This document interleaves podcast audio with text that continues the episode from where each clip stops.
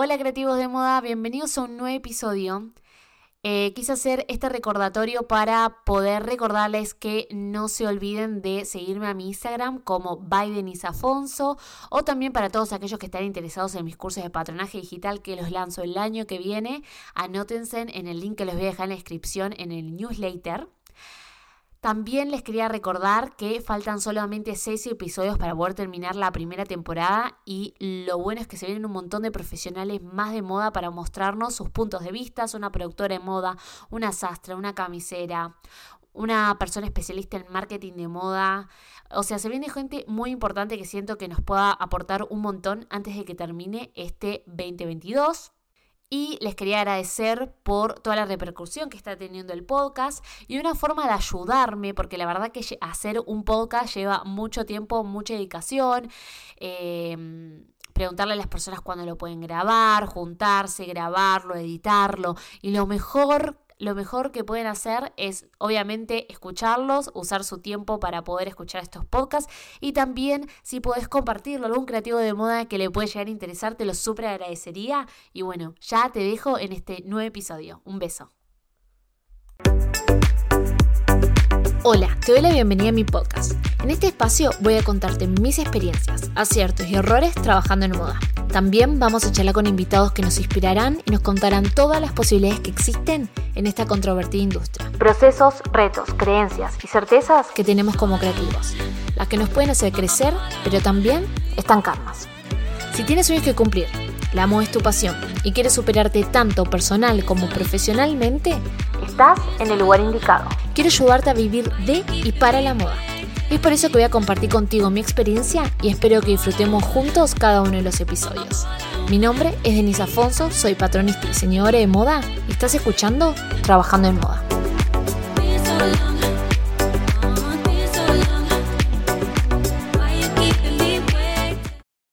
Hola creativos de moda, bienvenidos a un nuevo episodio de Trabajando en Moda. Hoy tengo un invitado súper especial, se llama Diego Álvarez, tiene más de 20 años de experiencia en el rubro textil, especialmente en el denim, y hoy nos viene a enseñar un poco sobre este mundo del denim. Eh, fue muy lindo cómo lo conocí a Diego, me habló por LinkedIn, dice que escuchó mi podcast y me dijo, quiero estar, y cuando vi toda su experiencia dije, sí, vení porque siento que les puedo enseñar un montón. Hola Diego, gracias por sumarte al podcast. Hola Denise, hola a todos, ¿cómo están? Pues bueno, la introducción estuvo súper amplia, yo creo que ya dijiste mucho, pero bueno. No importa, no, nos vas a contar mucho más. sí, ya, ya, ya son 20 años de experiencia en este rubro, trabajando casi siempre con el tema de denim. Digamos que he tenido la oportunidad de trabajar con muchas marcas importantes a nivel nacional e internacional, he aprendido un montón de, de cuenta de mucho de ellas eh, apasionado total por el mundo del denim, siempre he estado como muy enamorado del tema, eh, investigo, trato de buscar qué hay nuevo, trato de, de, poner un poco en práctica lo que veo en redes.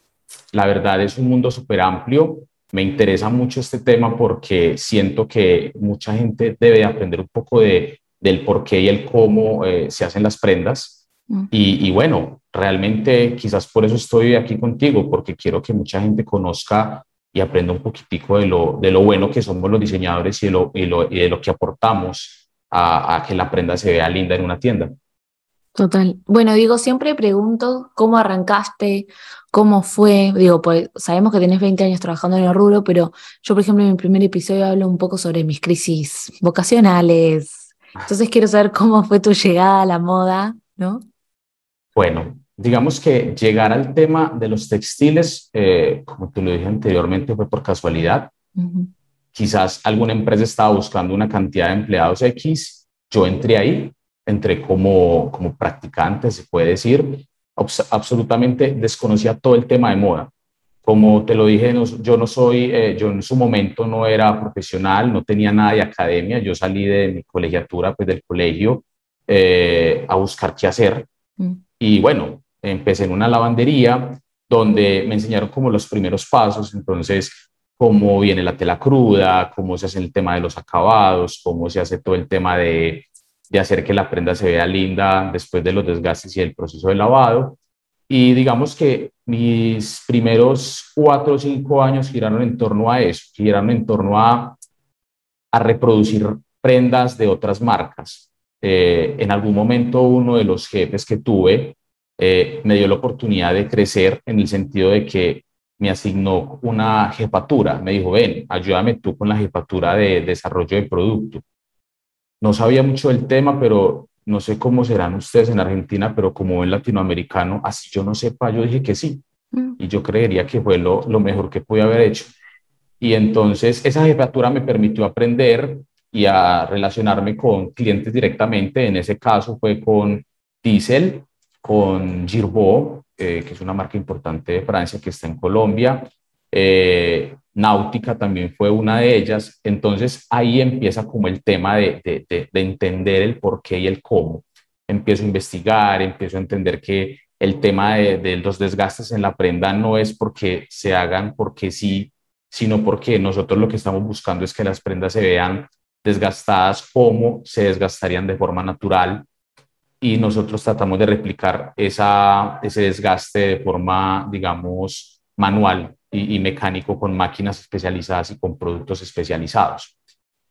Tiempo después de haber hecho como todo ese, ese, desarrollo, eh, pasó una cosa muy casual y es que en esa empresa la diseñadora renuncia, la diseñadora de la empresa renuncia y bueno, como yo tenía algo de conocimiento, digamos que yo tenía el conocimiento práctico, manual académico, me ofrecieron ese puesto. Entonces, como buen colombiano, dije que sí.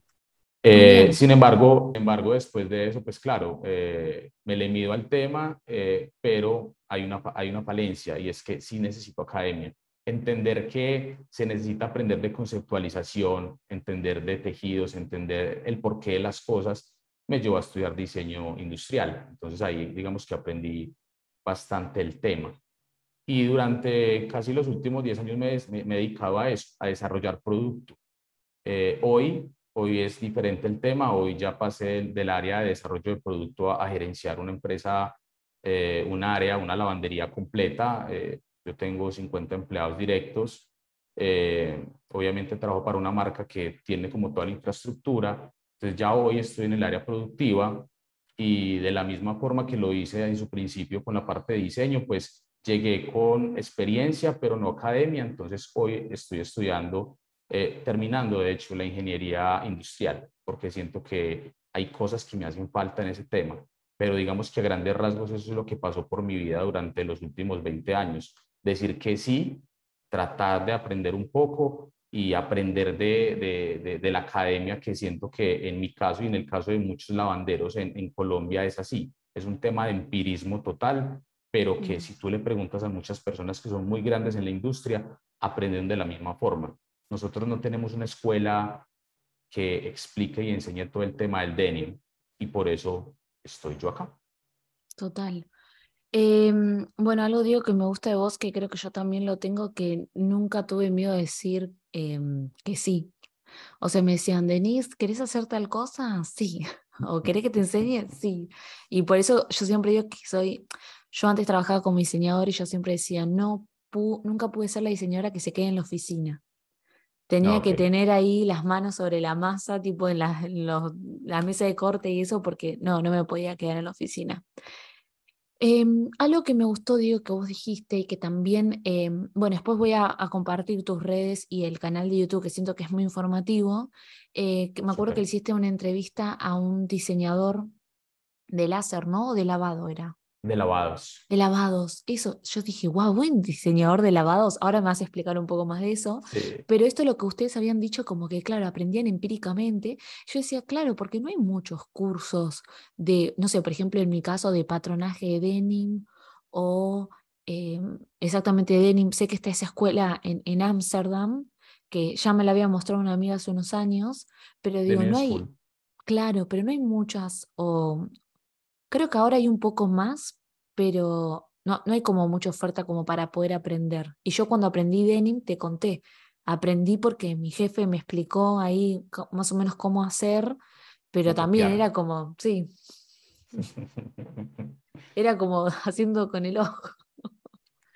Mm, a ver, la realidad es que parte de esta iniciativa eh, es esa. Mira, yo cuando estuve eh, trabajando en esta empresa donde me, me, dieron la oportunidad de ser diseñador, eh, tenían un ejercicio que me parecía lindo. Esa es la forma en que lo describo. Mm. Y era que los estudiantes y las estudiantes de universidades que estaban viendo diseño les hacían como un tour por la lavandería, en donde les explicábamos cómo funcionaba el tema, cómo era el tema de los lavados, cómo era el tema del láser, cómo era el tema de constituir una colección, porque el tema de la lavandería, si bien está ligado a la moda, es un mundo completamente aparte. El denim tiene como la virtud de que se ha mantenido muy, digamos, muy tradicional su forma en que se hace durante siglos. Y no me refiero a 200 años, me refiero a 800, 900 años, porque el, denim como, como tela y como construcción tiene siglos. Pero hoy se ha permeado un poco del tema del diseño como tal. Antes, cuando tú comprabas un Levi's, era un Levi's súper básico, pero ya vos hoy compras un Levi's que es un poco custom, que tiene, digamos, más detalles, un poco más de amor en la prenda. Entonces, todo eso se le metía a los diseñadores para que ellos entendieran que el mundo de denim era otra cosa que ver en la parte de diseño. Y eso me gustó, porque claro, yo era el que los atendía, yo era el que les explicaba más o menos cómo era y, me gustó, me gustó todo el tema de enseñar parte del proceso fue no solamente enseñarle a los diseñadores, sino internamente dentro de la empresa ese conocimiento que yo había adquirido, enseñárselo a los operarios y a las personas que me asistían. Hoy casi todas las personas que me asistían en su momento son líderes de proceso. Entonces a mí este tema me gustó. Yo por cerca de cuatro años estuve alejado de las universidades, entonces yo decía, hey, yo quiero enseñar, yo quiero sentirme útil en este tema. Y bueno, de ahí sale el tema de, montar el canal, simplemente con la idea de cubrir esa necesidad. Y hasta ahora ha sido súper productivo, te soy muy honesto. Y, y, obviamente no he montado mucho contenido porque detrás de montar el contenido se han venido experiencias bonitas de, de dar cursos personalizados, de capacitar personas en otros países de forma virtual. Entonces eso come un poquitico de tiempo y claro, como te cuento, estoy en la universidad, entonces también estoy dedicado a eso. Mm. Pero como todo, hay que sacarle tiempo a todo. El tiempo no puede ser como la, eh, la, la, imposibilidad para hacer las cosas. No, como siempre digo, es mejor poquitito. No sé, por ejemplo, yo en mi caso también creo que tenemos la misma misión. Quiero tener mi academia y poder enseñar, ¿no? Y que el día de mañana toda la gente que quiera aprenderlo pueda aprender online y yo seguir trabajando en la industria y poder dar todo lo que aprendí, porque me pasó que en patronaje te enseñan como algo básico, capaz que, no sé, en la facultad te pueden enseñar algo de denim, pero después cuando vas a la realidad dices, uy, es súper diferente, o uno aprende como esos detalles o estos tips que te hacen la diferencia, entonces digo, claro, yo lo quiero enseñar para que lo que a mí me costó dos años, una persona lo aprenda en tres videos. ¿no? Por decirlo así. Obviamente que va a tener que tener experiencia. Pero como yo siempre digo, ahora tengo el podcast. Y bueno, vamos como de a poquito y después vamos sumando. Lo mismo para tal vos. Cual. Tal cual. Y la verdad, no había escuchado podcast de moda. Es que eso es lo chistoso. Yo te encontré por neta casualidad. Yo no sé, estoy, suena chistoso, pero estoy escuchando radionovelas en, en Spotify. Sí. Eh, me encontré con una que se llama Caso 63. Me pareció muy curiosa y empecé a escuchar todo tipo de cosas de ciencia ficción, porque me, me gusta el tema. Y, no sé, salió como sugerencia. Y yo decía, ah, ¿cómo así? Es que hay podcasts de moda. O sea, yo sé que hay podcasts de otros gremios, pero yo decía, ah, vamos a ver desde la experiencia ya que me puede aportar. Y ha sido súper rico. Qué lindo. Y yo, lo, yo en algún momento dije, voy a montar un podcast. ¿Y de qué lo monto? Incluso descargué Anchor, creo que se llama el, software, no me acuerdo. Sí, sí. Dije, algún día voy a hacerlo. Y descargué todo y yo dije, bueno, algún día. Y en algún día no lo hice. Monté fue videos. Me encantaría un podcast. bonita. Sí, me encantaría un podcast de denim. Y no te digo que al podcast le está yendo súper bien, así que estoy ah, súper contenta de poder llegar a tanta gente, claramente. Eh, algo que te quería preguntar, Diego, que yo la verdad que no, no sé mucho, pero si nos puedes decir para todos los que no sabemos sobre esta industria, ¿cuáles son los procesos que sufre eh, un gym ¿no? para poder llegar al producto final? Ok, bueno, Normalmente una prenda de jean viene en un estado que se llama crudo. Es un estado que es cuando la tela se teje y se, digamos, se, se tintura y se teje. Y entonces la tela viene en, una contextura que es súper rígida. Entonces la prenda cuando viene cruda, eh, nosotros tenemos que hacer una serie de tratamientos de lavado y físicos para lograr que la prenda se vea desgastada. Entonces, hablemos de los más básicos. Hablemos de que normalmente siempre hacemos un desengomado, que es como quitarle ese apresto o esa rigidez a la tela. Luego hacemos normalmente un stone wash. El stone wash es un lavado con piedra pómez. Digamos que lo digo así, pero ya no se hace así. Hace muchos años se hacía stone wash con piedra pómez, ahora se hace con unas enzimas especiales que logran el mismo efecto eh, de una forma más amigable con el medio ambiente y digamos que protege más el producto porque la piedra pómez era súper agresiva. Y vienen los procesos de aclarado, es decir, la tela es azul oscura, pero se puede bajar a azul medio, a azul claro o a hielo. Listo, sería como esos los procesos principales. Y luego vienen los procesos manuales, que sería como hacer los whiskers o bigotes, que son como esas líneas que se ven de la entrepierna hacia, hacia, hacia los bolsillos. Esas líneas realmente nosotros las hacemos como, se llaman whiskers porque parecen bigotes de gato, pero realmente es porque cuando tú te pones una prenda eh, básica y la usas mucho tiempo, tú vas generando unas arruguitas, como que la tela se va arrugando ahí y tú con el hecho de poner tu mano y usarla, ahí se va desgastando, entonces genera unas líneas. Esas líneas se conocen como whiskers o, también se conocen abajo, se conocen como chevrons, y, y, bueno, generan ese tipo de desgaste. Sin embargo, eh, nosotros tenemos que hacerlo con láser. En el láser, creo que por ahí viste un video mío, el láser se hace un diseño de la forma y de la textura y el desgaste eh, línea por línea y luego se hace una grabación láser que lo que hace es que desgasta la parte superficial de la tela y luego ya queda con la forma que uno quiere lograr. Posterior a eso, se hacen unos lavados finales que pueden ser el lavado para eliminar esa ceniza que queda en el láser, eh, una neutralización en caso de que se aplique algún agente químico para realzar el blanco de la rodilla, porque normalmente la parte que más se desgasta es la rodilla y la cadera, y de pronto el tema de, del teñido, hay un teñido pequeño que se hace, se conoce como dirty, y el dirty se hace simplemente para que la tela se vea como sucia, como si alguien lo hubiera usado.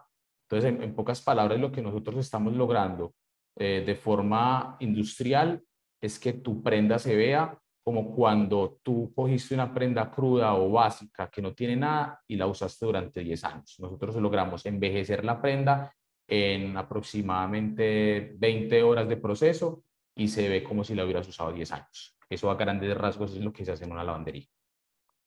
Wow, o sea, un montón de procesos. Y algo que mm, invito a todos los creativos de moda, que voy a dejar el, link, es cuando vos mostrás en YouTube cómo vas diseñando el, esto lo del tema del láser. Como que dije, wow, me súper sorprendió. Yo te voy a recomendar una página que se llama Heddles, es H-E-D-D-L-E-S. Heddles es una página, si no estoy mal, eh, es europea. Y en esta página hay una subcultura de gente que se llama denim heads. Los denim heads somos las personas así como yo, que nos encanta el denim y que nos gusta ver cómo la prenda envejece solita. Entonces, lo que hacemos o lo que se ve en, denim, en, en, Headers es que los viernes hay una, digamos, una tendencia que se llama eh, Fate Friday, que es que muestran una prenda, alguien sube una prenda de cómo la compró, cómo la usa durante uno o dos años y después de esos años con los lavados que le ha hecho, cómo ha quedado. Entonces se nota como el antes y el después. Hay telas que son súper lindas y que generan unos desgastes muy particulares. Se nota el desgaste de tu billetera, se nota que rasgaste la rodilla porque te caíste. Todo eso para nosotros es, digamos, algo bonito. Entonces, lo que luego hacemos es tratar de replicar esos desgastes naturales con diseño en Photoshop y luego lo mandamos a la máquina de grabación láser. Y el efecto, digamos que es un 80% muy parecido a lo que se logra naturalmente, pero obviamente pues en cuatro minutos o en dos minutos, dependiendo del tipo de láser. Entonces uno lograr un efecto que se demoró dos años en dos minutos es bastante bacano, o yo lo veo así al menos. Ah, bueno, me voy a fijar. Y algo que justo te quería decir que vos me estabas diciendo, me acuerdo que había visto un documental que justo, creo que lo bajaron, ¿no? no me acuerdo cómo se llamaba, pero justo en un capítulo hablaban sobre denim y hasta hablaban sobre la industria del denim en Japón, que se ve que allá les encanta. Y yo decía, ¿qué importancia tiene el denim, no? Porque todos tenemos un, un par de jeans en nuestro placar, ¿no?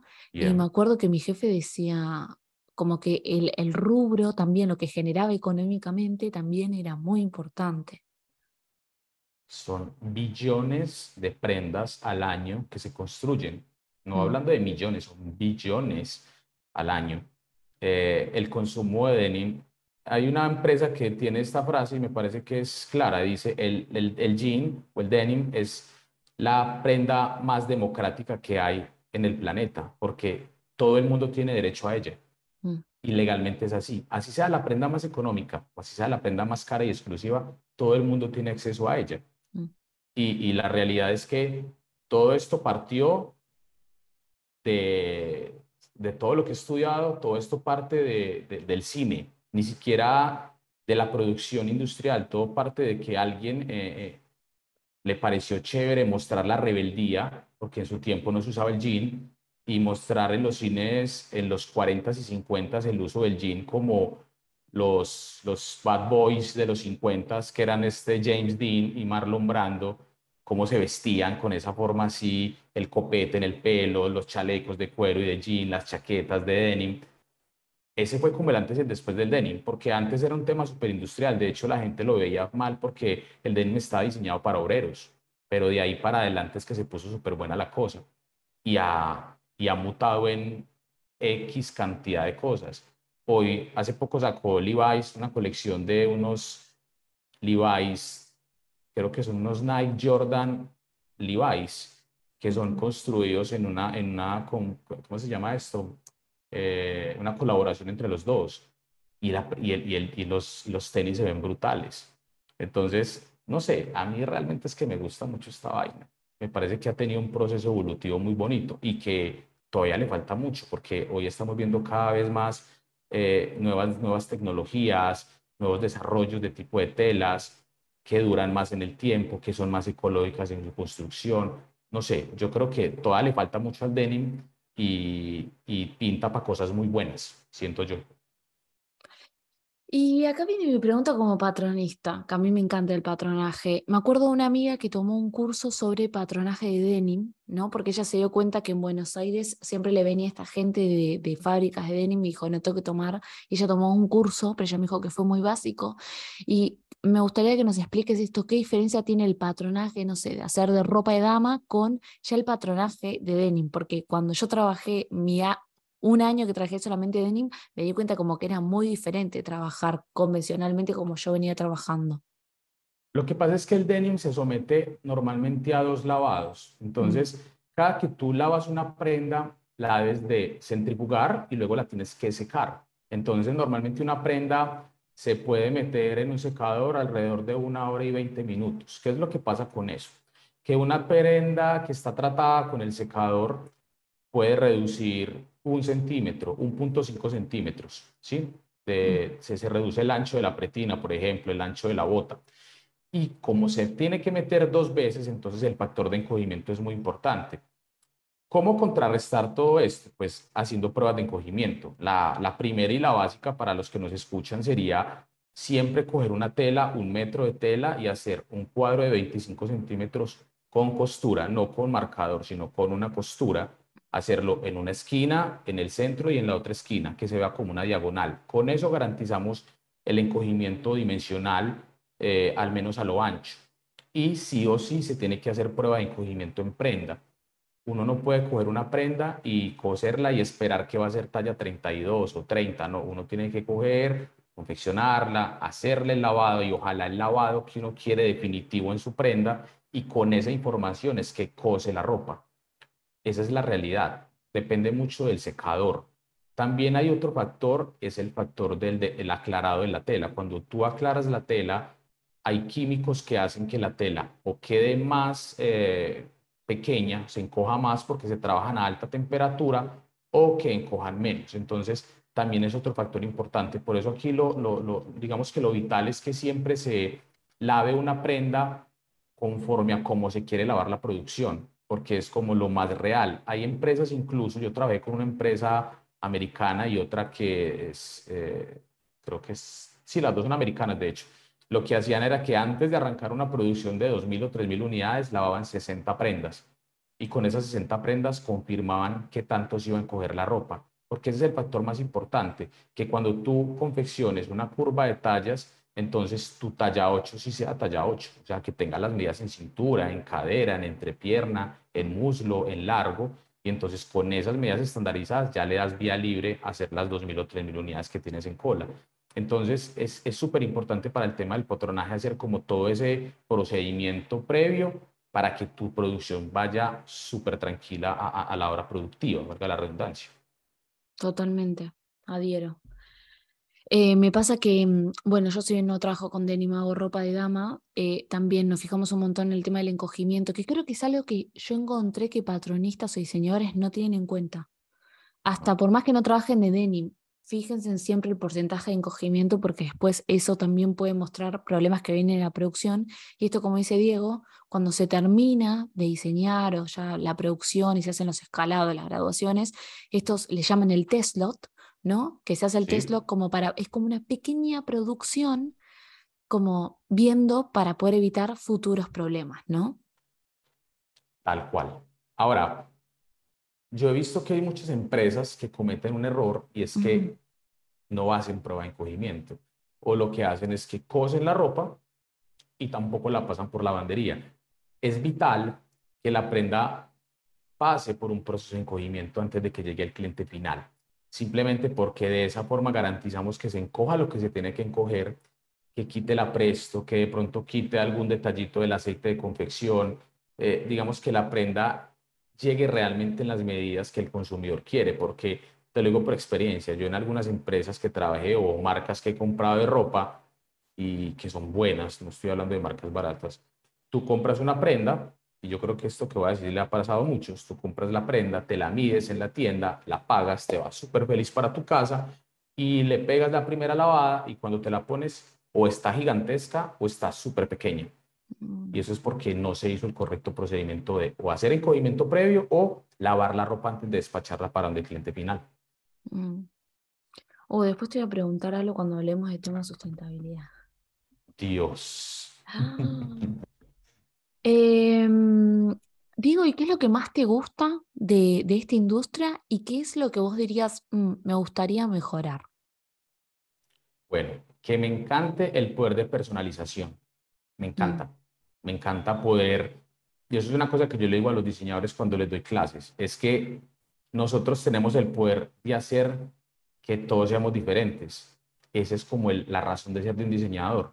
No solamente hacer por hacer, sino lograr que tú te sientas identificado con una prenda y que sea tan tuya como lo que tú le quieres mostrar a los demás. Entonces, ese poder de personalización me parece espectacular. Te voy a recomendar una marca, perdón, se llama Reset. Ahorita te la, te la escribo, es una marca de acá, de, un diseñador con el que trabajé hace muchos años, y él montó una marca de chaquetas que son súper, hiper, mega personalizadas, y lo que logras es hacer, el, lo importante del tema es que él logra que cada chaqueta sea diferente, él no te vende dos o tres o cinco o diez iguales, es un tema muy exclusivo, pero saber que tú eres el único portador de una prenda exclusiva, eso es bacano.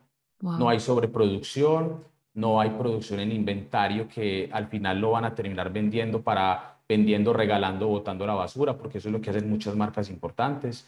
Eh, hay marcas como, no, no, mencionemos nombres, pero hay marcas europeas muy importantes que al final de la colección destruyen y queman sus prendas y todo su portafolio porque no lo quieren ver eh, vendido en una tienda de, de segunda mano o en un thrift store o algo así, entonces, eh, eso me parece triste. Entonces, hacer pequeñas colecciones eh, que realmente le aporten al consumidor esa, esa percepción de que son únicos, eso me parece espectacular de esto.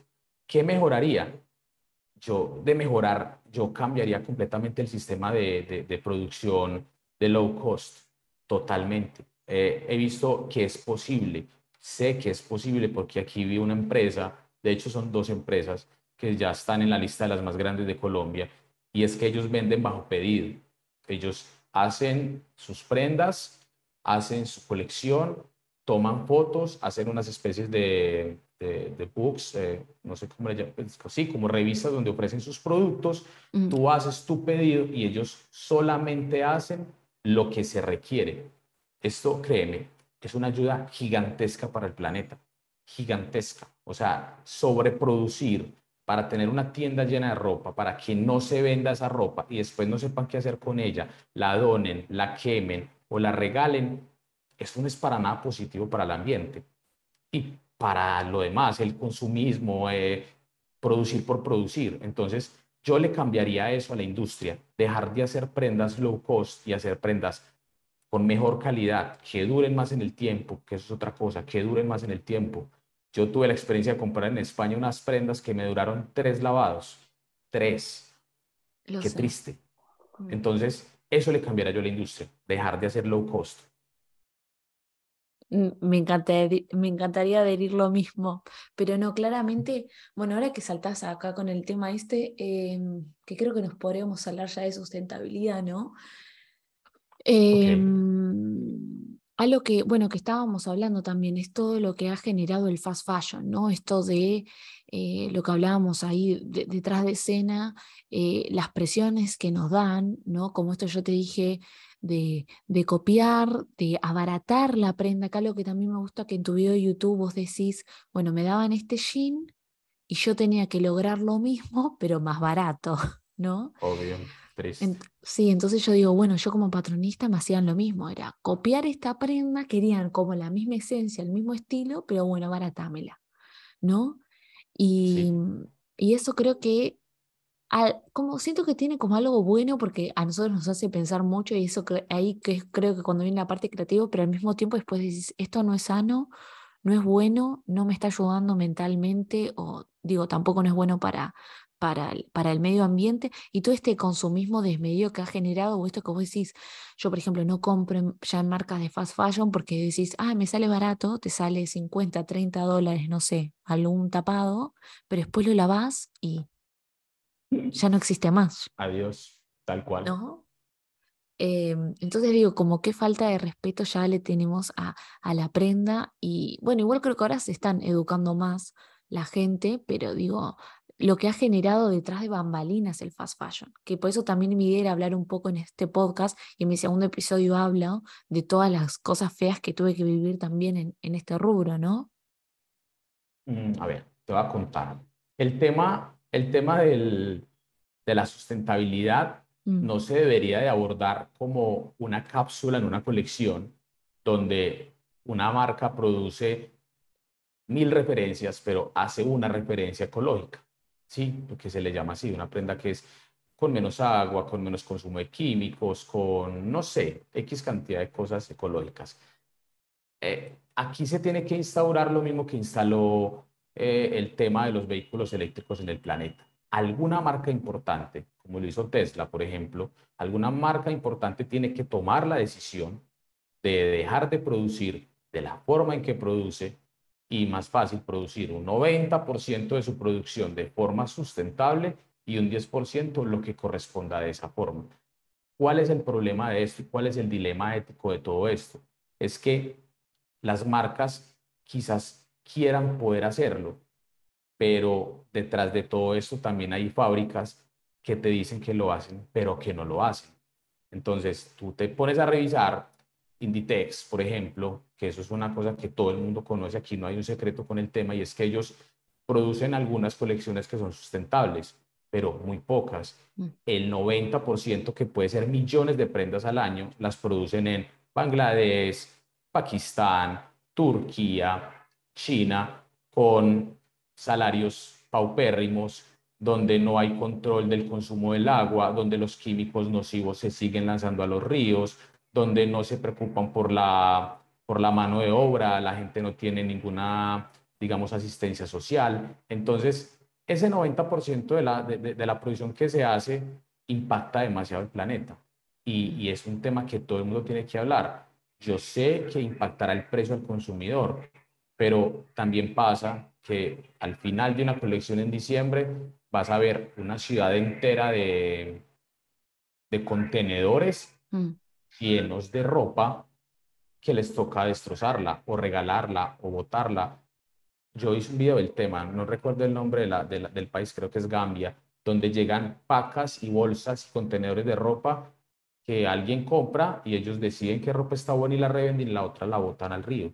Entonces, no es tan chévere la cosa. No, es tan chévere la cosa. No, no, no. Y, y es algo que cada vez me, me concierne más. Es como que estoy pensando esto del, esto lo del consumo o algo me pasa igual a mí, como que ahora yo me estoy tratando de armar como también como un guardarropa más sustentable, bueno, nada que ver con denim, pero ayer, por ejemplo, encontré una plataforma que vos pagás no sé cuánto por mes, que no es caro, y te dan seis prendas en el mes, vos las usas y a los seis, y al, cuando termina el mes las devolves. Wow. Y vos, y son, y son, sí, son prendas como súper lindas, puedes pedir también jeans. Yo, y yo le decía, viste, a mi amiga, le digo, claro, porque vos te armas un guardarropa básico, pagas esa suscripción, que en realidad vos capaz por ropa, las que somos mujeres capaz gastamos más en ropa, decís, lo pago, lo pago en esa suscripción, que aparte tampoco no es nada, tengo prendas re lindas de la temporada, sí, y mm. voy variando seis prendas por mes y dije, eh, no es mala idea, la verdad. Porque ¿cuántas veces usás? Yo el jean, por ejemplo, bueno, sí lo usás un montón, pero hay unas prendas que lo usás no tantas veces por año, ¿no? Y no, eso me pareció interesante.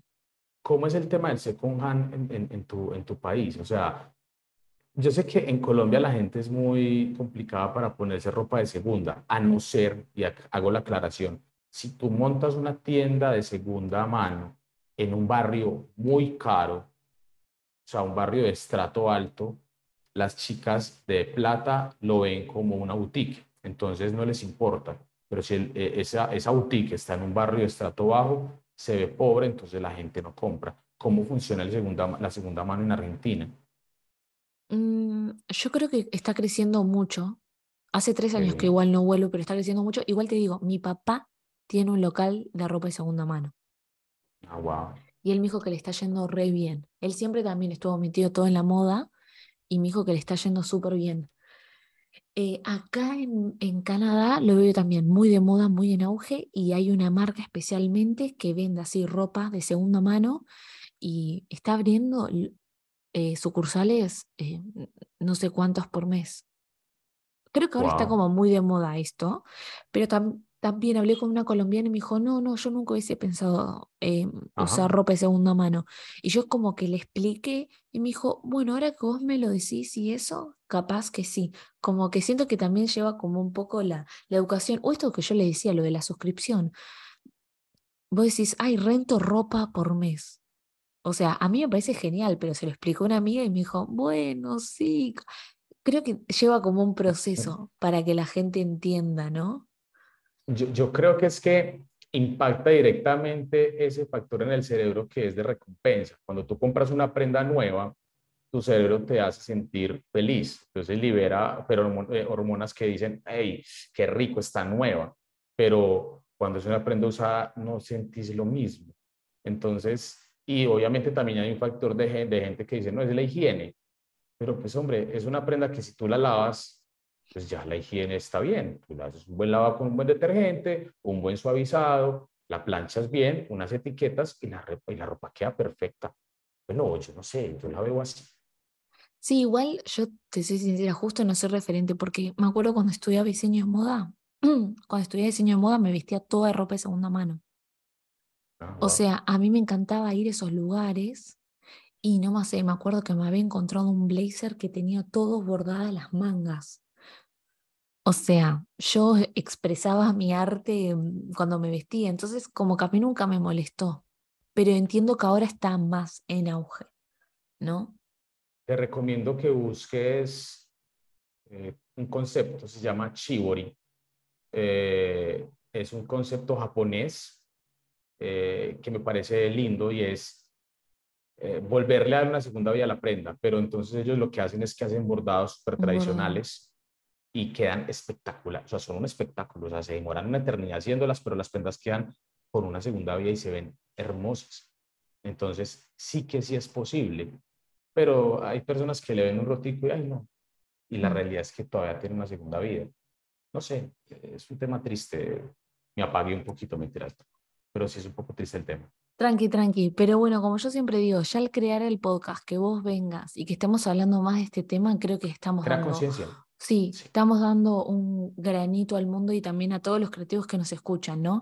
Porque muchas veces me llegan mensajes de chicos que están estudiando y todavía no entienden mucho de qué va el mundo esto. Entonces siento como que de esta forma los podemos ayudar y siento que la nueva generación viene más avanzada o viene como más revolucionaria, ¿no? Entonces digo, bueno, está bueno tipo ayudarlos y, y que puedan hacer de su lado también sus cosas, ¿no?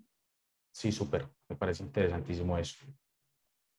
Em, digo, bueno, ya nos contaste un poco de tu carrera, nos contaste todos los procesos que sufre un jean, ¿no? Y todo esto lo que un, un, diseñador tiene que tener en cuenta, porque claro, al tener todos estos procesos el jean, ahí también viene la parte del diseño, bueno, ¿cómo quiero esto? O esto lo del láser que vos nos contabas, que también los invito a que vean en el canal de YouTube. Pero digo, por ejemplo, cuando vos hablaste sobre Em, sobre este diseñador que manda camperas o jeans personalizados, ¿no? Digo, ¿qué recomendaciones le das a emprendedores para trabajar con lavaderos o, que trabajen con producto terminado o también alguna empresa? Pues también digo, ¿estos lavaderos te toman si quieres hacer una sola cosa personalizada? Ese es un dilema mm. que, que, hoy tenemos en día y es que, y, y, te digo que parte de lo que yo quiero montar como escuela es eso, es poder ofrecer como un centro de desarrollo de, producto, porque es una gran falencia que tienen no solamente los estudiantes, sino también empresas, también marcas, y es que se ven obligados a hacer un desarrollo y sí o sí tienen que hacer la producción porque entonces muchas lavanderías no los van a atender. Los diseñadores que están estudiando o los que son muy nuevos, ellos digamos que quieren hacer una super colección muy lanzada con algunos aspectos en el denim que se ven súper bien en una tienda o en una boutique, pero una lavandería les dice, no, no te puedo lavar una, tienes que traerme mínimo 50, mínimo 100. Entonces yo siento que ahí hay una, ahí hay una oportunidad para muchas partes, eh, o al menos muchos países, de crear este, digamos, este aspecto y es tener un centro de desarrollo de producto donde se haga patronaje, confección, lavandería, terminación e incluso desde el principio que se haga todo el tema de conceptualización. Si yo hoy me siento con seis personas que conozco, se puede hacer. Obviamente se requiere dinero, se requiere una infraestructura, se requieren máquinas, muchas cosas, pero es el hecho de sumar un poquitico sinergias y lograrlo, porque sí que los diseñadores se quieren reinventar, pero hay, ese, hay ese, e, esa falta de, de las lavanderías y de los confeccionistas y de los talleres en que les ayuden. Y ahí sí siento que de pronto se puede ayudarles en ese aspecto. No sé de pronto cómo sea en tu país si exista, pero aquí al menos no lo hay. Parte de lo que yo quiero lograr en el futuro es eso, tener ese centro de desarrollo para ellos. No, que yo sepa tampoco, sí que serías el primero en Latinoamérica. Pero porque también tengo una, una conocida amiga que tiene, los padres tienen un lavadero, entonces ella también trabaja ahí, pero siempre te pedían un mínimo. ¿No? Entonces digo, capaz si sos emprendedor, te cuesta, no tenés ese mínimo para poder empezar. Más que con G tenés que hacer toda la curva de talle también, ¿no? Obvio.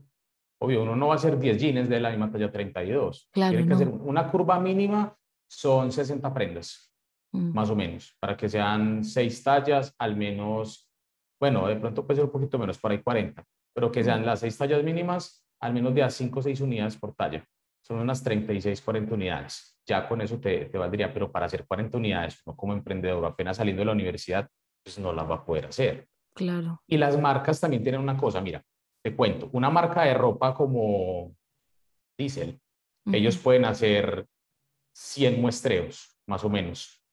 Cada muestra con un lavado diferente. Mm. Esos 100 muestreos eh, quitan tiempo de máquina, tiempo de confección, tiempo de lavandería, tiempo de terminación y tiempo de medición, porque aquí hay que también tomar el tema de medición, es un tiempo que se pierde. Entonces, cuando se hace todo esto, eh, la lavandería en este caso y todos los talleres que se encargan de hacer el muestreo pierden ese tiempo. Entonces, si uno realmente tuviera que hacer solamente uno, un par de desarrollos para estabilizar bien el molde, ya lo demás sería muy fácil pero como te digo, como no existe, entonces nos tenemos que ver abocados a hacer mucha cantidad de prendas para poder estandarizar una referencia.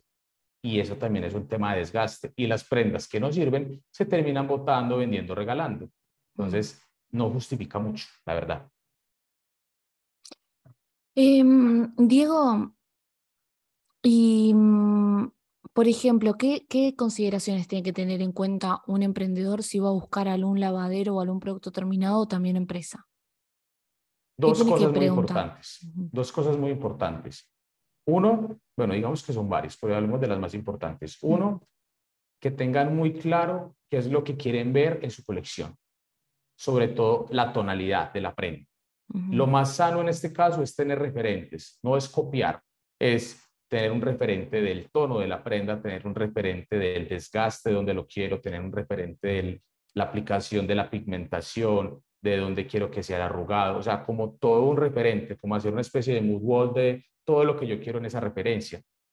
Que en todas las empresas, yo sé que no conocías el concepto, pero en todas las empresas hay diseñador de lavados en las lavanderías al menos, hay alguien que se especializa en saber interpretar ese requerimiento de un diseñador de modas. Tú me llegas a mí con una imagen, con una idea, con una tela y me dices, yo quiero esto. Entonces, lo principal es tenerla muy clara, pero tenerla muy clara es tener los referentes que apoyen ese requerimiento que tú tienes en tu cabeza, porque normalmente el diseñador llega con el, con el figurín, con y si el nombre de su colección dice, ay, no, es que mi colección es, no sé, fruta salvaje, por decirlo así, y está con esta tonalidad y tiene estos tonos, sí, pero bueno, dime en qué tono lo quieres, qué tanto quieres el desgaste, más o menos hasta dónde quieres llegar, en qué partes de la prenda. Entonces, toda esa información es muy buena que la tenga desde el inicio. Y lo segundo, la combinación de las telas. Tenemos la falsa percepción de que nosotros podemos mezclar un tono claro y un tono oscuro y lavarlo en la lavandería y que va a quedar perfecto. Y eso, es, eh, eso no es válido. Nosotros tenemos siempre que trabajar, así como nos decían nuestras mamás, la ropa de colores y tiene que separar. Exactamente pasa lo mismo en la lavandería. Yo no puedo lavar una chaqueta, eh, no sé cómo le llaman ustedes, pues una, sí, una campera, una campera eh, que tenga el hoodie de color blanco, las mangas de color blanco y el cuerpo de color azul. Entonces, uno lo lava y el índigo, como te conté al principio, siempre va a tender a soltar azul. Entonces, todas las mangas y, la, y el hoodie va a quedar azul. Entonces, hay, hay que tener como muy claro cuál va a ser el tipo de tela que vas a usar, porque si vas a utilizar una tela que sea 100% poliéster y que no sea denim, no pasa nada, el poliéster no destiñe. Pero si tiene denim de por medio, nunca debe de mezclar oscuros y claros. Eso es vitalísimo. Y el tercer, que yo diría que es lo más importante, que ya lo tocamos ahorita, el tema del encogimiento. Antes de hacer tu prenda y tu colección y tus cosas, procura hacer una prueba de encogimiento casera. ¿Y cómo se hace? La forma más sencilla. Se lava, baldecito con agua, se mete ahí 10, 15 minuticos, lo vas mezclando con tu mano en la máquina lavadora de tu casa, los centrifugas. Si tienes una lavandería cerca de esas donde lavas tu ropa, un lavaseco, no sé cómo le llamar en Argentina, lo metes a secar ahí. Si no, pues entonces lo pones a secar a sol directo para que reciba la mayor cantidad de sol y se encoja lo, lo, mejor posible. Y con esa información procesa a confeccionar, porque lo que pasa también es que hacen la prenda, eh, hacen el fit, hacen la colección, hacen la prenda, la lavan y cuando llegan al, desfile y hacer la presentación de su prenda, eh, les queda pequeña. Mm. O se le modificó el color, o se le rompió una costura muchos detalles. Entonces, son como esos tres factores importantes antes de llegar al proceso de lavado. Claro, y ahora que vos decís también usar las máquinas correctas, porque también me pasó una vez que mandamos a lavar algo y se vino todo roto. Eh, suele suceder, pero no, yo, yo digo que eso es parte del proceso. A mí, a mí de, te voy a ser muy honesto, hay gente que me critica mucho por este comentario, pero mm. si aprende dañando. ¿sí? Eso es como el caer y levantarse. Uno aprende dañando. Yo durante mi vida laboral he dañado X cantidad de ropa. Nunca lo he hecho con intención, yo nunca he dicho, voy a dañar estas mil unidades, no. no, no pero tomo una decisión que creo que es la más correcta, la unidad no queda como debió quedar, entonces, bueno, yo busco siempre la solución y por lo general siempre, siempre la, la he conseguido y he tratado de salvar como las producciones, pero me queda la experiencia de que ya no puedo tomar ese tipo de decisiones, no puedo mezclar este producto con esto, no puedo hacer esto con aquello, lo mismo en tu caso, esta máquina no es la óptima para esto, o este hilo, o el sobrehilado, o la tensión, o la presión del, diente de la máquina. Todas esas cosas hay que tenerlas en cuenta. Entonces, es parte del proceso. Yo creo que es bonito cuando uno se le daña una prenda más cuando está aprendiendo a coser, porque entiende cuál fue el error y no le vuelve a pasar. Totalmente, se aprende del error. Em, algo que también te quería preguntar, esto que vos justo hablaste, bueno, en el, episodio anterior traje una chica que habla, que es eh, analista de tendencias, y yo te iba a preguntar, ¿cuánto las tendencias, cuánto poder tienen en esto del denim? ¿El denim se mantiene bastante en cuanto a los diseños, lavados, láser, o, cambia constantemente como nada, como lo que es la, la moda?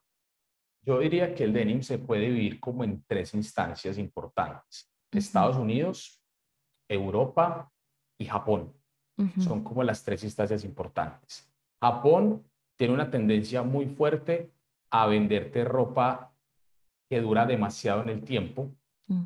Te vas a buscar una marca cuando puedas que se llama Momotaro Jeans, que para mí es una de las más hermosas que hay en el planeta. Ellos te venden el jean completamente crudo y es una tela de 22 onzas. O sea, es una cosa gruesísima, pero te va a durar 30 años. ¿sí? Entonces, la tendencia ya es hacer ropa que dure mucho en el tiempo, que tenga una construcción muy especial, mm. ojalá sea a mano, porque de hecho hay gente que está haciendo tela de denim a mano. Eso sí, la prenda vale 800 dólares, más o menos.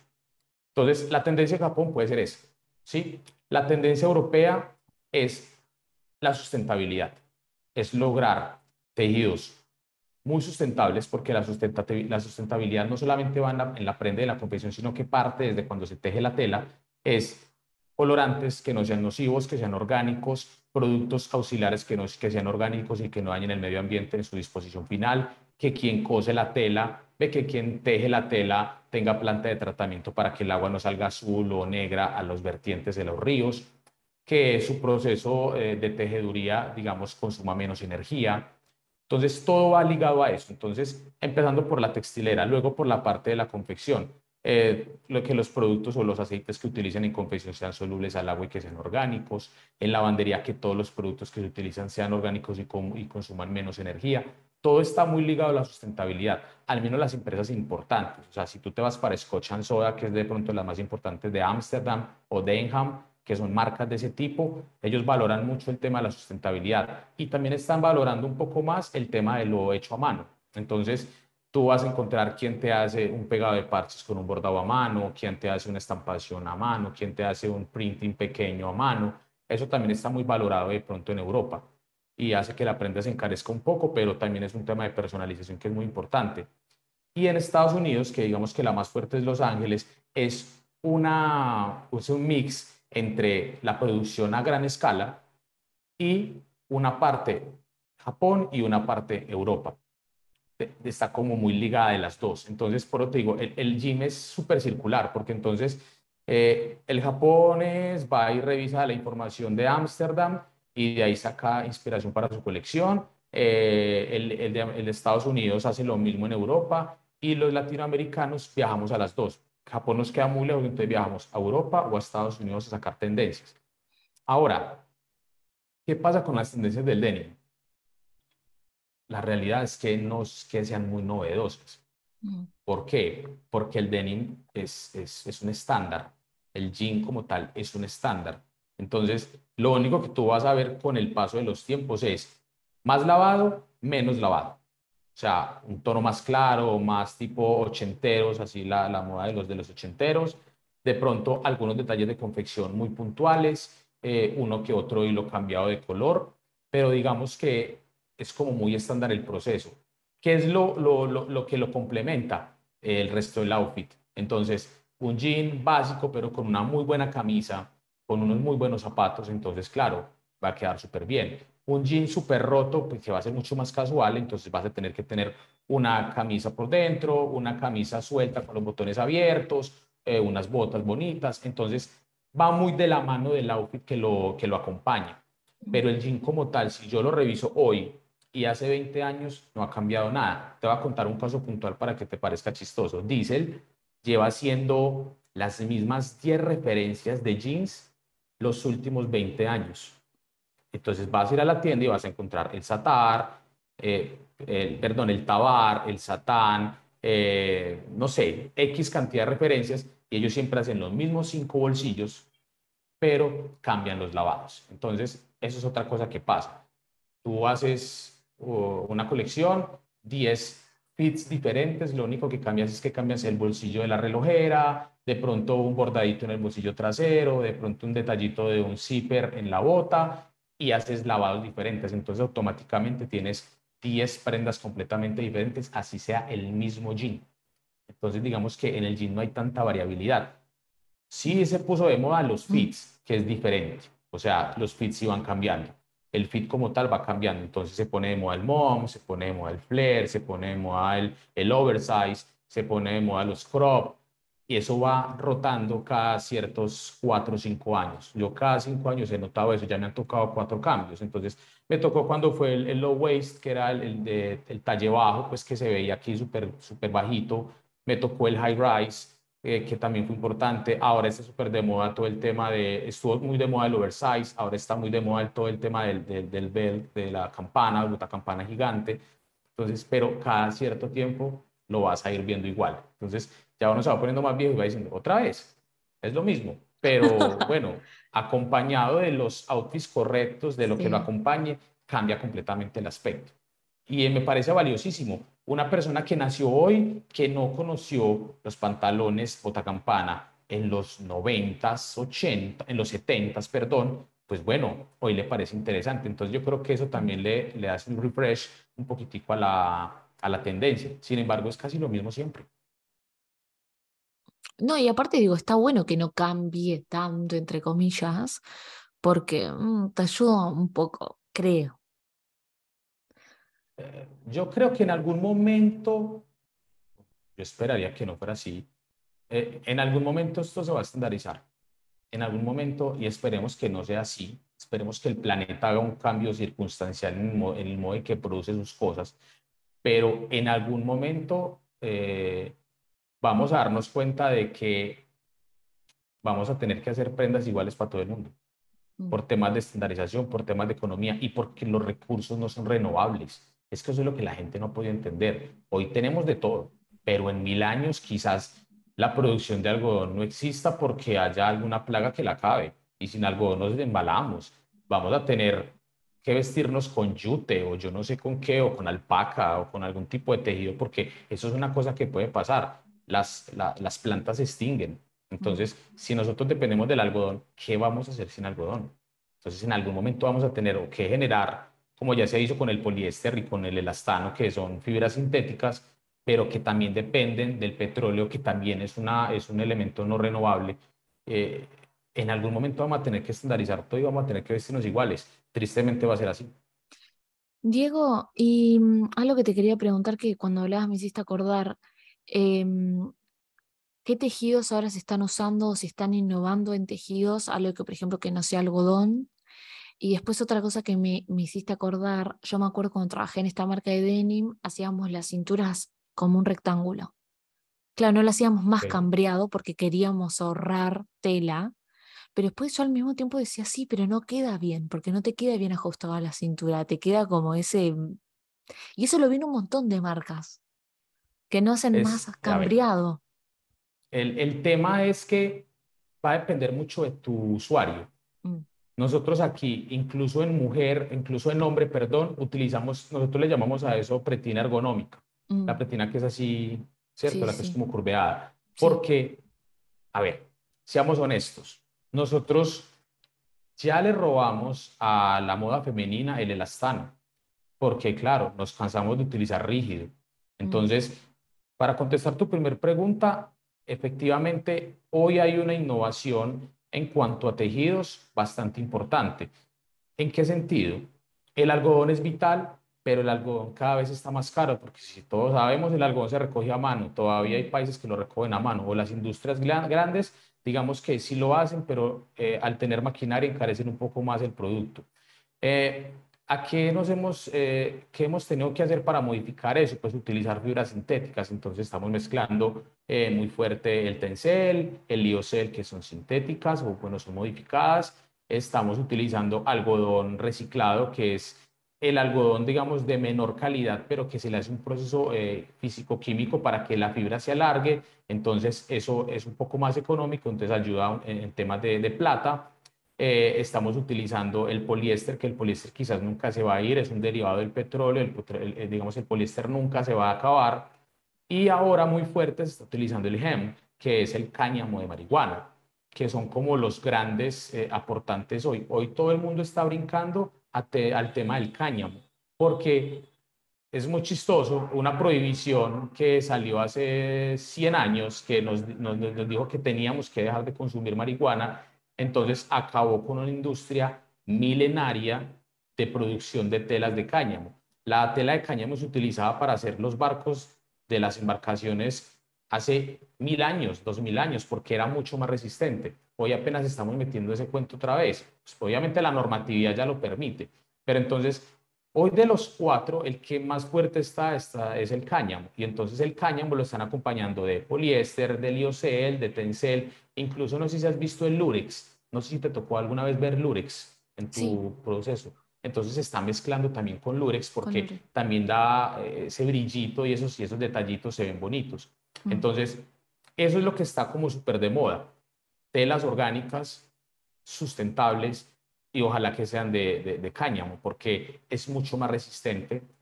Em, ¿Qué pasa con el cáñamo hoy? Que como es una industria que está olvidada, las máquinas no están diseñadas para trabajar con cáñamo, al menos las textileras. Entonces todavía se ve un poco rústico, pero yo sé que con el tiempo va a ser una cosa brutal. Eso va a reemplazar tranquilamente el algodón. Y porque la fibra del, del, del cáñamo es mucho más larga. Entonces uno cuando compra algodón, eh, el algodón natural, el algodón más caro del planeta es el algodón egipcio. No porque sea egipcio, sino porque la, la fibra del algodón es dos veces más larga que la del... La, la, fibra del algodón egipcio es dos veces más larga que la del cotón USA, del americano. Entonces, y el cáñamo es mucho más grande todavía. Entonces es mucho más económico producirlo y tenerlo. Entonces yo diría que esa va a ser la primera. Em, la segunda, me repites la pregunta, por favor. Lo de la cintura, que yo te decía que lo hacíamos ah, en la fábrica. Como nosotros nos robamos todo el tema de los tejidos que eran cómodos para ustedes, entonces nosotros también nos robamos todas las telas que eran súper cómodas y los fits que son súper cómodos. Entonces, antes, y si tú vas y compras hoy un Levi's 501, el 501 va a tener el mismo fit cuadrado, que vos te lo pones, si es un tiro largo, se ve como un bloque. Yo entiendo que el americano viste así, pero el latino quizás no. Y es una, es una cosa que ha ido, ha ido como migrando a otros países. Entonces tú ya encuentras marcas, eh, American Eagle, por ejemplo, que es gringa, que vas a encontrar que tiene las pretinas de ese tipo. Entonces, esto pasa simplemente porque ya el consumidor masculino eh, se siente más cómodo y también que, digamos, estilizar su forma y estilizar su cuerpo y que se vea un poquito más estilizado. También hay que darle muchas gracias a la comunidad LGBTI porque, digamos que gracias a ellos, que les gusta la ropa un poco más ajustada y que en algunos casos se tuvieron que poner ropa de mujer porque en, algún caso, en algunos casos les tocó, ahora encuentran también eh, en ropa normal ese fit que se ha ajustado. Entonces, esas son como las grandes cosas que le han ayudado un poquitico al tema de, de, las pretinas el día de hoy. Ok. Y antes de, de, terminar, te quería hacer esta pregunta que estábamos hablando detrás de escena, un poco de esto que vos me decías que, bueno, que tu objetivo esto de enseñar y eso es porque vos estás encontrando como que hay gente que no se está capacitando, no está aprendiendo oficios, y yo también te compartí mi opinión, que siento que, por ejemplo, en cuanto al patronaje, hay muchos diseñadores, pero somos pocos los que conocemos el patronismo en cuanto profesional, ¿no? Ok. ¿Qué, me puedes decir vos? Te, voy a dar una cifra, una cifra que salió justo la semana pasada en Colombia. Colombia tiene 250 mil vacantes en textiles y no están cubiertas por dos motivos importantes. No hay capacidad de formación, o sea, no tenemos suficientes lugares que formen gente para el tema textil porque detrás de todo las empresas son, digamos, que manejan todo muy confidencial, pero esa confidencialidad les ha, los ha tirado a un lado, entonces no tienen dónde aprender la gente. Y lo primero es que la juventud no quiere tener el trabajo de 9 a 5. La juventud de ahora no quiere estar en una empresa haciendo una labor repetitiva, sino que está el teletrabajo, está todo el tema de redes, está todo el tema de trabajar desde tu casa o de pronto haciendo todo el tema, todo lo que tenga que estar ligado a tecnología y programación de computadores o lo que sea. Eso ha hecho que esté muy abandonado el, gremio textil. En el caso tuyo, por ejemplo, lo que sucede es que diseñadoras hay muchas, y yo conozco muchas diseñadoras conceptuales que son muy buenas, pero patronistas no. Tristemente el patrón, el patrón es el más importante de la prenda, porque si el patrón, que es como la base, como el cimiento importante de la prenda, no está bien logrado, por miles de cosas que tú hagas en lavandería, con los mejores remaches, con los mejores botones, con los mejores garras, con la mejor customización, cuando te la pongas te va a quedar grande la manga, diferente el cuello, no sé. Entonces el patrón es súper importante. ¿Qué es lo que pasa? Que yo creería que llegar a ser patronista en una empresa es un tema de suerte, es un tema de que a ti te contratan como diseñador para asistir a otro diseñador, es lo que normalmente se ve. Cuando tú eres diseñador junior, te contratan como eso, como junior, entonces siempre llegas a asistirle a un diseñador. Entonces, tienes dos opciones. Ese 50% de la oportunidad de trabajar como diseñador conceptual y trabajar en la línea de creación de producto o que te toque, porque así es la vida, trabajar en la parte de patronaje en esos dos ámbitos te mueves. Habrá otro final que también trabaje en la parte de calidad, que también puede pasar, que se encargue de confección y de todo el tema de calidad de producto, pero normalmente son las dos variantes, o trabajas en conceptualización o trabajas en la parte de patronaje. ¿Qué es lo que pasa? Que el que es patronista muere de patronista y se queda de patronista casi toda la vida, a no ser de que monte su propia marca o un, un atelier súper bueno. Pero eso es lo que pasa puntualmente hoy. Y lo más triste del tema es que nadie está estudiando esta vaina, nadie está estudiando, o peor aún, nadie está enseñando. Mm. En, aquí en el país hay un lugar que se llama SENA, es como una especie de instituto gubernamental que enseña gratuitamente cursos de lo que vos necesites, desde lo más básico hasta lo más teso. Pero no es una, no es una entidad universitaria, sino que es una, una universidad tecnológica. Y ellos enseñan, pero resulta que nadie quiere estudiar algo de textiles. La gente no quiere saber de una máquina de confección.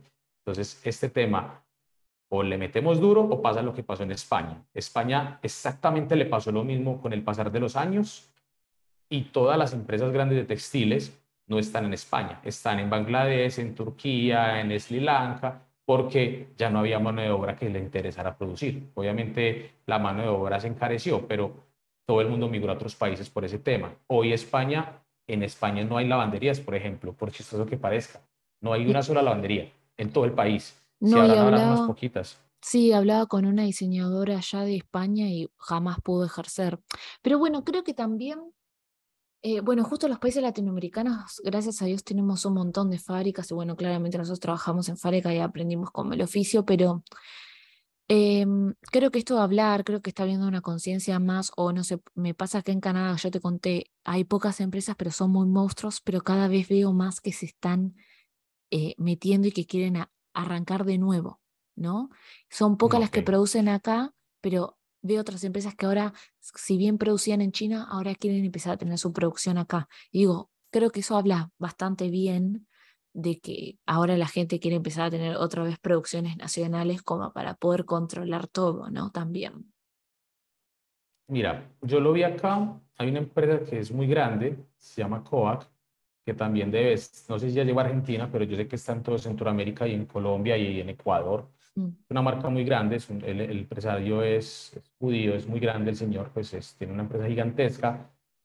Cuando vio esta necesidad, perdón, cuando vio esta necesidad de, de tener X cantidad de gente para que produjera X cantidad de unidades al día y no había la, digamos, la cantidad de gente requerida, entonces simplemente hicieron una alianza donde ellos ponían las instalaciones, un instituto se encarga de poner los instructores y entonces ellos forman su propia gente y automáticamente los ingresan a la compañía. Entonces es otra cosa valiosa porque de pronto no todo el mundo quiere estudiar, pero va a haber gente que de pronto nunca ha trabajado en su vida y su primer trabajo van a ser textiles, pero van a tener que pagar. En este caso no, en este caso la gente les pagan por aprender y cuando ya terminan ese proceso de aprendizaje que dura seis meses, ya tienen su trabajo fijo. Y eso es una cosa que yo, creo, yo creería que le va a tocar hacer a muchos.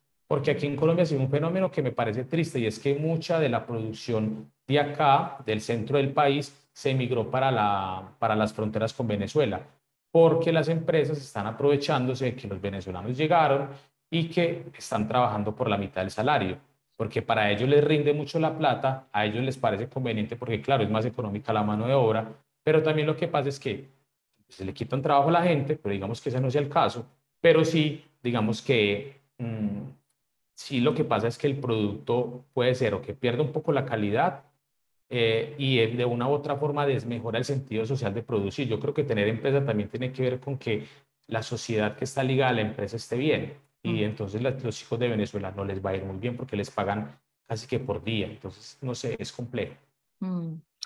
Bueno, y acá siempre en todos mis podcasts sale el tema del dinero, ¿no? Digo, como, como creativos, ¿no? Siento que trabajamos en, el, en la moda, ¿cómo nos cuesta esto? Que todos, todos los invitados o algo hablamos, o les cuesta cobrar, o no saben cobrar, o yo digo, ¿cómo estamos matando también la industria? Porque la gente cobra mal o cobra barato, ¿no?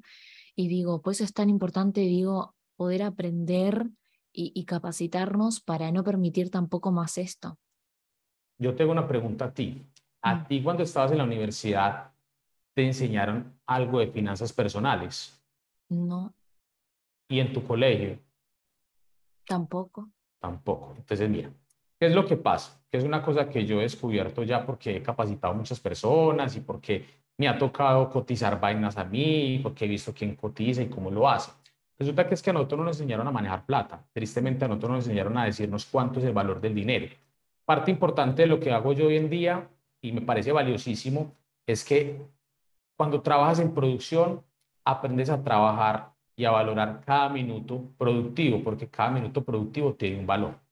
X plata, no sé, dependiendo de tu salario, de las condiciones, del lugar del arriendo, del valor por minuto, no sé. Hay muchas condiciones que tienen que cumplir para tú saber cuánto vale algo.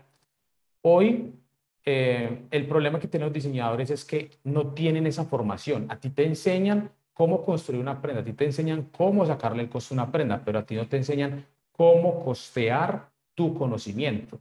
Y eso es una, una falencia gigantesca que, mira, estamos a miles de kilómetros de distancia y es la misma falencia en tu país, en mi país, en Argentina, en Chile, en Ecuador, porque yo conozco mucha gente que me dice, ¿y cuánto cobro? Entonces, hay varios aspectos. Yo, yo, yo quiero hacer un video sobre el tema y es explicar exactamente ¿Cómo es mi proceso de cotización? Mm. Yo tengo en cuenta muchas cosas. Yo tengo en cuenta eh, mi valor hora, cuánto vale mi hora de trabajo, porque yo tengo una, una hora, un valor establecido, cuánto cuesta mi energía, cuánto cuesta la depreciación de mi computador, que es el que utilizo para diseñar, cuánto tiempo cuesta, cuánta plata vale las impresiones que hago, cómo cotizar todo, más un margen de rentabilidad que yo escoja y decirle a la gente, esto es lo que yo cobro. Puede ser poco, puede ser mucho, pero es la mejor forma porque es que a nadie le enseñan ese procedimiento y es muy necesario que la gente sepa cuánto vale, porque el problema es que tú sales de una universidad, nunca has trabajado y como no sabes cuánto vales, entonces tú vales lo que el empleador diga que tú vales y eso no es así. Nosotros ya estamos, eh, o al menos yo me siento en la capacidad de negociar mi salario cuando ingreso en una empresa. Cuando me llaman a una empresa, una oportunidad de trabajo, listo, ¿cuánto es tanto? no, dale, no me interesa, muchísimas gracias. O si me interesa, miremos el proceso y evaluar también los beneficios y todo lo que pueda venir con el cambio. Pero ese procedimiento que yo creo que lo tiene que enseñar la academia está perdido en el limbo y se tiene que ver, es obligatorio, o si no tendríamos que unirnos como comunidad de diseño y empezar a generar, digamos, unos estándares de precios. En mi país hay un estándar para la academia, es decir, un tecnólogo se tiene que ganar esto, un ingeniero se tiene que ganar esto, un ingeniero con especialización, un ingeniero con especialización y máster, con PhD. Todo, cada uno tiene un valor. ¿sí? Esos son como los rangos de precio que se puede ganar una persona. Nosotros en el diseño no tenemos eso. Nosotros, un patronista, si tú reúnes 10 patronistas, cada uno cobra diferente. Mm. Y esa no es la idea. La idea es como que todos al menos sepamos cuánto cobrar para que no regalemos el trabajo y tampoco para que cobremos demasiado a nadie no le va a chocar, pero igual, la idea es que todo sea como muy, muy razonable, muy, sí, muy, muy, muy razonable y muy racional en cuanto a dinero.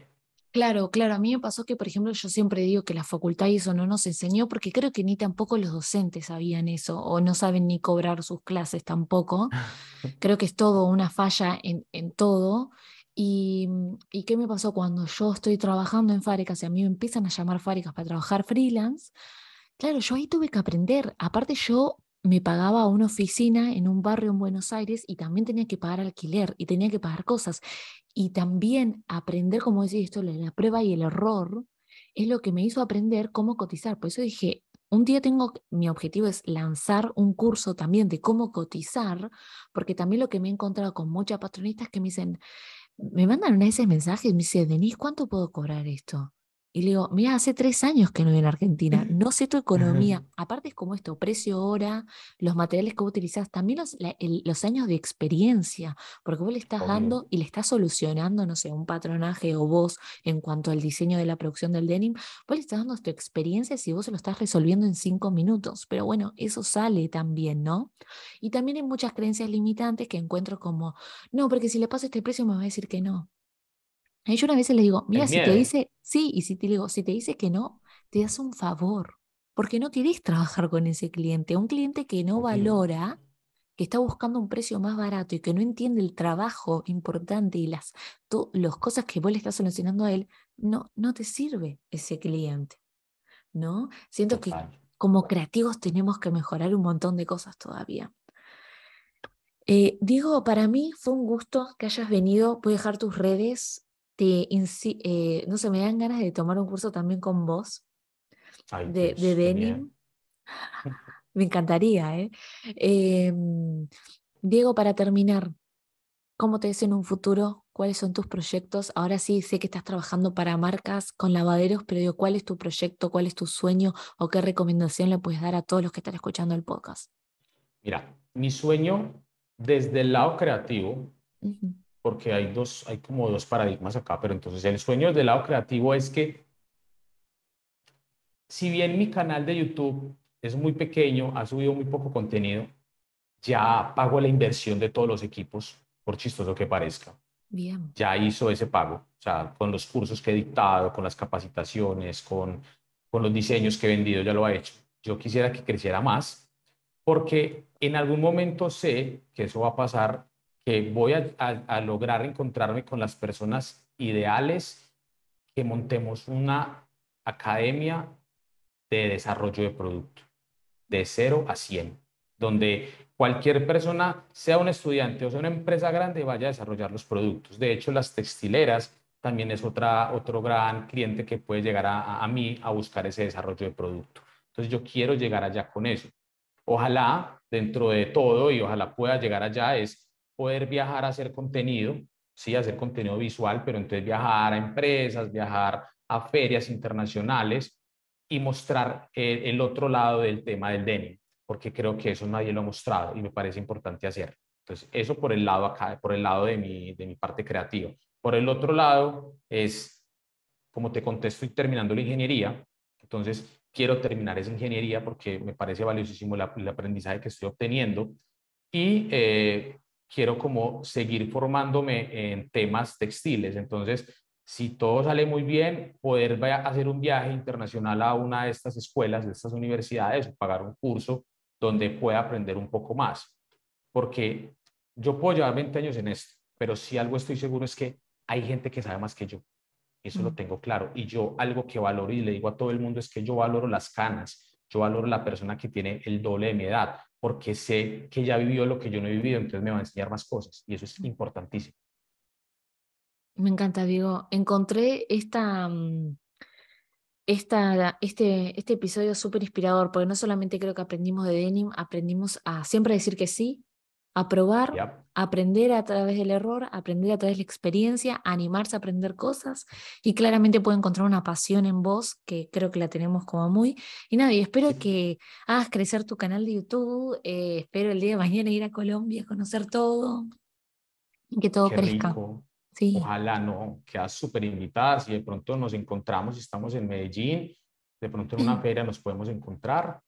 Y yo te deseo a ti lo mismo. Yo sé que ambos estamos en un proceso creativo que está como iniciando y ojalá esto no pare. Al principio es, es, es complejo, pero yo sé que esto no va a parar y quizás nos veamos algún día como expositores en una feria mm. internacional invitados, seamos super personas importantes para ayudarle a mucha gente, más que cualquier otra cosa de dinero y de, y de, y de egocentría, es como poder como dejar un granito de arena a alguna persona que quiera aprender.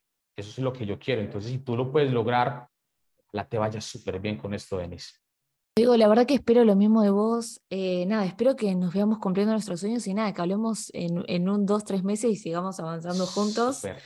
Eh, y algo que siempre me encanta decir, que en este rubro tenemos que dejar el ego, la competencia, ayudarnos entre nosotros, que creo que es la única forma que podemos mejorar el rubro esto, que tanto nos apasiona, ¿no? El, el textil necesita más gente creativa, con más mente abierta a recibir a esos creativos, dejar de ponerle, digamos, bloqueos a la gente de que no se puede hacer así, sino que tiene que ser así porque es que así lo dice el gremio. Tenemos que dejar un poquitico aperturar la mente de los demás. Las grandes marcas en el planeta son lo que son porque reciben cada cierto tiempo un refresh de diseñadores que les aportan algo importante y eso es una cosa que todos tenemos que bajar y, y, y, arrancar, cogerlas de ahí, porque muchos diseñadores hoy son muy buenos, pero no lo sabemos porque se sometieron a lo que decía el gremio y eso no es bueno. Entonces esperemos que esto cambie un poquito y que el ego baje, porque el, gremio del diseño es, es un poquitico fuerte, eh, se tiran muy duro, por fortuna no soy diseñador de vestuario, pero sí he que se tiran súper duro entre ellos, pero ese ego muchas veces no permite que evolucione mucho y que se quede como en lo mismo. Entonces, ojalá esto cambie en unos años y, y seamos unas superpotencias mundiales en el tema de, de, ser creativos, más que de hacer ropa, sino que seamos como estándares de creatividad, que es lo que creo que, que podríamos aportar como latinoamericanos. Ojalá, digo. Gracias, gracias por todo. Muchas gracias a ti. No, gracias por todo. Sé que los creativos de moda van a estar súper felices. ¿Quién te dice que el día de mañana hacemos algo juntos? Te deseo todo lo mejor. Gracias a todos los que nos están escuchando y gracias, Diego. Bueno, Denise, que te vayas súper bien, que tengas un feliz resto de día y a todos los que nos escucharon, gracias por sacar el tiempito y espero que aprenda bastante. Muchísimas gracias por todo. Gracias. Dale, chao.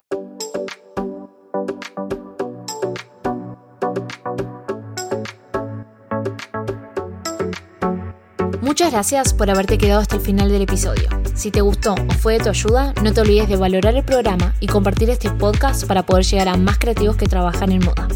No te olvides de seguirme en mis redes y nos vemos en el siguiente episodio.